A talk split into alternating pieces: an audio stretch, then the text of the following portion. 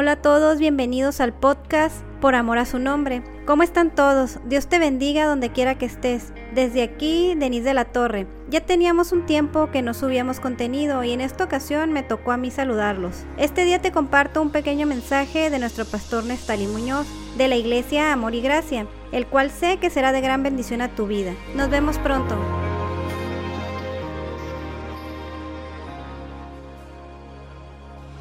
Es necesario este, practicar todo, paciencia aquí, ¿verdad? Pero sobre todo el amor.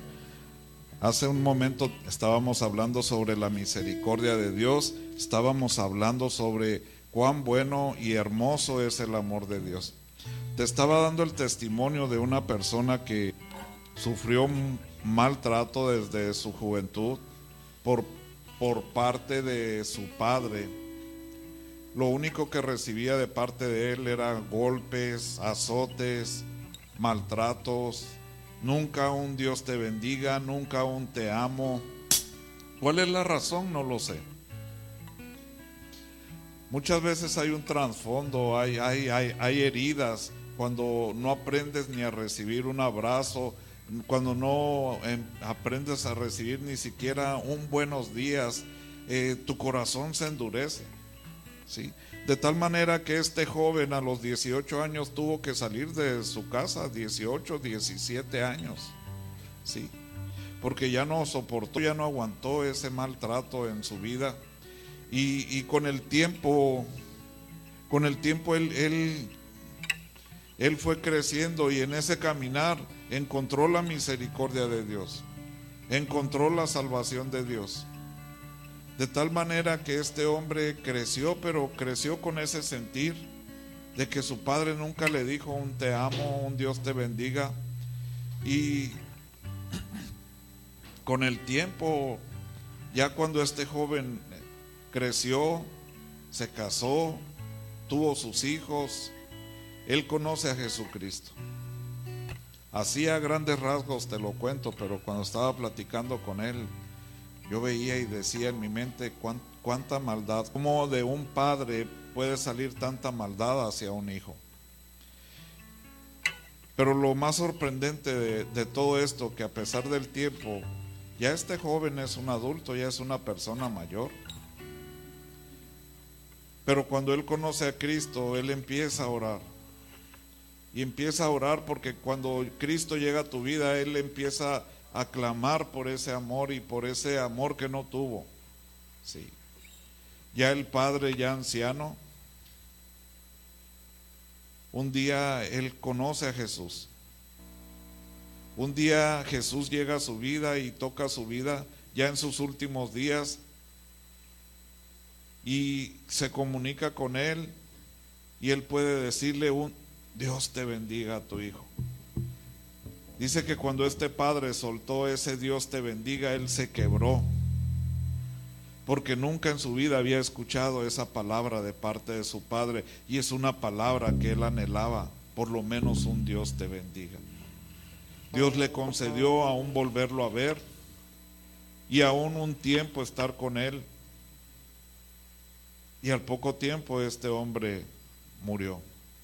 Pero murió aceptando a Jesucristo pero murió, aún Dios le dio la oportunidad a este varón, al papá de este, de este amigo, aún alcanzó a bautizarse. Y yo me quedaba bien y decía, Señor, no me sorprende la transformación del hombre porque sé lo que tú haces. Lo que me sorprende de Dios y lo que nos debe sorprender a todo esto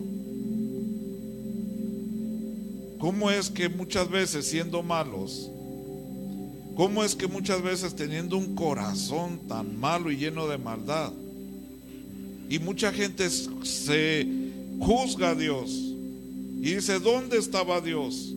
Pero Dios siempre ha estado ahí. Y aún en medio de tu maldad, el cambio en tu vida no es lo más sorprendente. Porque no cambiaste tú, no cambié yo. Nosotros somos malos, fuimos malos, fuimos muy malos. Aquí lo sorprendente es la misericordia de Dios. Aquí lo sorprendente es cuánto Dios te ama. Y que la misericordia de Dios llega a tiempo. Y cuando cambias tu vida y tu corazón por el poder y la gracia de Jesucristo, Él escucha las peticiones de tu corazón. Y un día se cumple esa palabra, cree en el Señor Jesucristo y serás salvo tú y toda tu casa. Y Él no está preguntando cuánta maldad hiciste, cuánto pecado hiciste, a cuántas personas lastimaste.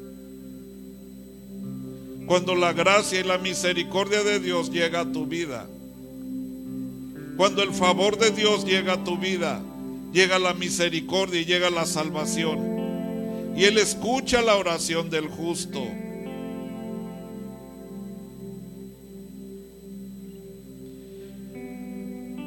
Y dice el Señor en Jeremías 31, 3, dice, Jehová se manifestó a mí hace ya mucho diciendo, con amor eterno te he amado.